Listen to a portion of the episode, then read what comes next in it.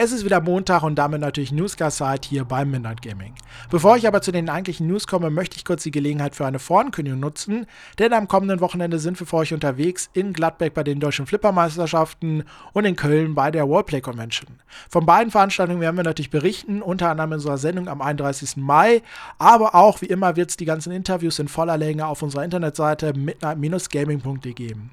Außerdem neu dazu kommt jetzt auch ein Podcast, entweder einer für beide Veranstaltungen oder pro Veranstaltung ein eigener Podcast. Das kommt ganz darauf an, wie viel Material wir am Ende haben und auch wie viel Zeit wir für die Podcasts haben. Also am Ende einfach mal vorbeischauen und gucken, was wir da alles Feines zusammengeschustert haben. Das dazu, jetzt geht es endlich los mit den News der vergangenen Woche und dort legen wir gleich los mit einem wirklichen AAA-Titel, Uncharted 4 Thieves End. Das Ganze hat ja doch ein bisschen länger gedauert zu entwickeln als eigentlich angekündigt und wahrscheinlich auch gedacht. Nun fragt man sich natürlich, wird sich das Ganze noch für die beiden lohnen, also für Sony, dem Publisher und Naughty Dog, dem Entwickler? Und die erste Zahl sagt, ja, das kann sich sehr wohl lohnen. Denn in der Release-Woche wurden ganze 2,7 Millionen Exemplare verkauft. So, darin sind sowohl die digitalen Verkäufe als auch die aus dem Einzelhandel. Und ich finde, das ist schon eine ordentliche Zahl. Ich denke mal, da wird am Ende auch was kleben bleiben. Und ich gönne es auch beiden Parteien, denn das Spiel ist wirklich richtig gut. Für alle zumindest, die cineastische Spiele mögen. Also, wo die Inszenierung so ein bisschen wie halt Kino im Mittelpunkt ist. Und das ist ja Uncharted genauso wie The Last of Us. Weiter geht's mit dem nächsten Thema, The Talos Principle. Das Ganze hat ja relativ gut eingeschlagen. Ich habe es auch gespielt. Ich habe es damals für die PlayStation 4 getestet. Und ich muss sagen, das Spiel an sich hat wirklich sehr viel Spaß gemacht. Irgendwie abends noch mal kurz ein kleines Rätsel oder zwischendurch. Was mich immer ein bisschen gestört hat für ein volles Spiel, war die Story. Zwar gut, aber absolut abgetrennt vom eigentlichen Spiel. Es gab immer wieder zwischendurch so Terminals, wo man dann hingehen konnte und die Story auch noch lesen konnte. Naja, ist nicht wirklich attraktiv. Und das habe ich ein bisschen bemängelt. Ich hoffe, dass es im Nachfolger, das ist nämlich jetzt die News, es ist ein Nachfolger angekündigt, The Talos Principle 2. Ich hoffe, dass es da besser machen. Wenn ja, würde ich mich da unheimlich drauf freuen. Ansonsten freue ich mich nur ein bisschen. Naja, ich freue mich trotzdem. Weiter geht's mit einer News zur Gamescom. Bald ist es nämlich schon wieder soweit. Vom 18. bis 21. August öffnet sie ihre Tore. Und jetzt ist bekannt geworden, dass im Online-Ticket-Shop schon wieder der Samstag ausverkauft ist. Wer dazu noch eine Karte bekommen möchte, der muss sich beeilen. Eventuell mit viel Glück, verdammt viel Glück, gibt es die noch im örtlichen Saturnmarkt. Ansonsten muss man sich auf die restlichen Tage stürzen. Donnerstag, Freitag und Sonntag oder einfach fernbleiben. Sicherlich keine Karte besorgen muss sich Bethesda mit seinen Spielen. Sicherlich vertreten sein wird Dishonored. Dazu ist ja vor einiger Zeit der zweite Teil angekündigt worden. Dishonored 2, das Vermächtnis der Maske. Und da ist jetzt was rausgekommen. Die Entwickler haben nicht gesagt, also der zweite Teil wird ja viel besser, weil wir endlich für eine vernünftige aktuelle Konsolengeneration entwickeln.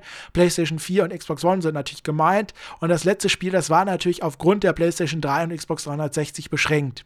Ich finde solche Aussagen immer relativ dumm, muss ich ganz ehrlich sagen. Ich muss wirklich dumm sagen, denn im Grunde genommen kommt es beim Spiel natürlich nicht nur auf die Grafik und die ganzen drumherum Sachen an, die nur an einer Konsolengeneration hängen, sondern im Grunde genommen natürlich auch darauf an, was das Gameplay ausmacht, die Story, das Feeling, wenn ich das Spiel betrete.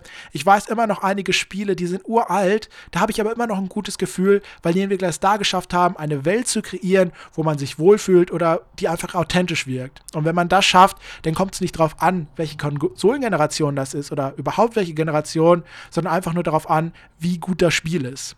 Deshalb solche Aussagen finde ich immer so ein bisschen, ja, wirklich ein bisschen dumm, muss man schon sagen. Aber wenn die Entwickler meinen, dass man dadurch noch ein besseres Spiel kreiert, ich bin gespannt und hoffe, dass es so wird, denn eigentlich hat mir der erste Teil schon relativ gut gefallen.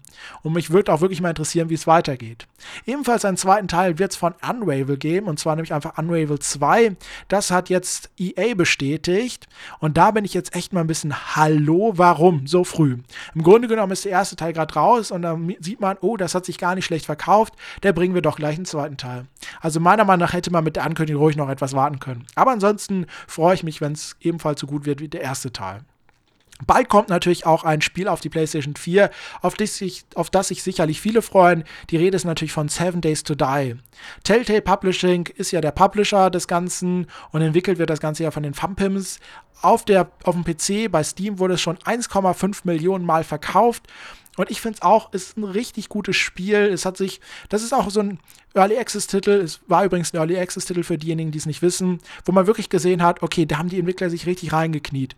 Von Update zu Update ist es besser geworden und nun ist es wirklich ein sehr, sehr gutes Spiel und ich gönne es ihnen, wenn sie auch in der Konsolengeneration Fuß fassen und da ihre Absätze machen. Ebenfalls für die Konsole wird ein kleines Spiel kommen, Prison Architect.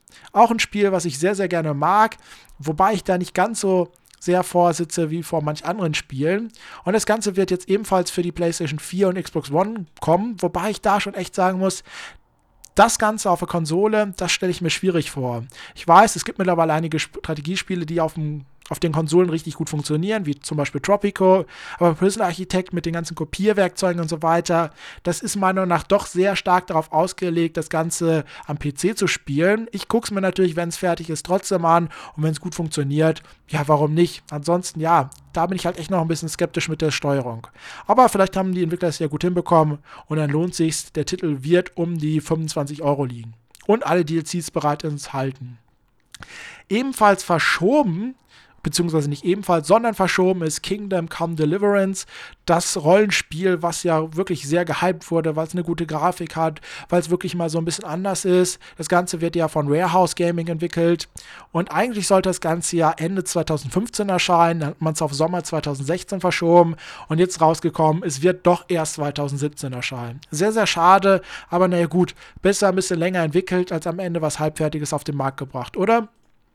Ebenfalls halbfertig oder zumindest auf der PlayStation 4 noch halbfertig, ist das neue, das, der neue DLC von Fallout 4 Verhaber. Im letzten Podcast hatte ich es ja noch angesprochen, dass es jetzt kommt und dass auch schon der nächste Titel wahrscheinlich feststeht.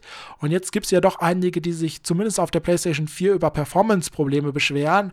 Und Bethesda hat jetzt gesagt, ja, wir wissen das, wir arbeiten dran, bald kommt ein Patch, der das Ganze lösen soll. Ich bin echt mal ein bisschen skeptisch und ganz ehrlich, wenn man das weiß, ja, warum verschiebt man denn nicht auch mal ein DLC? Aber gut.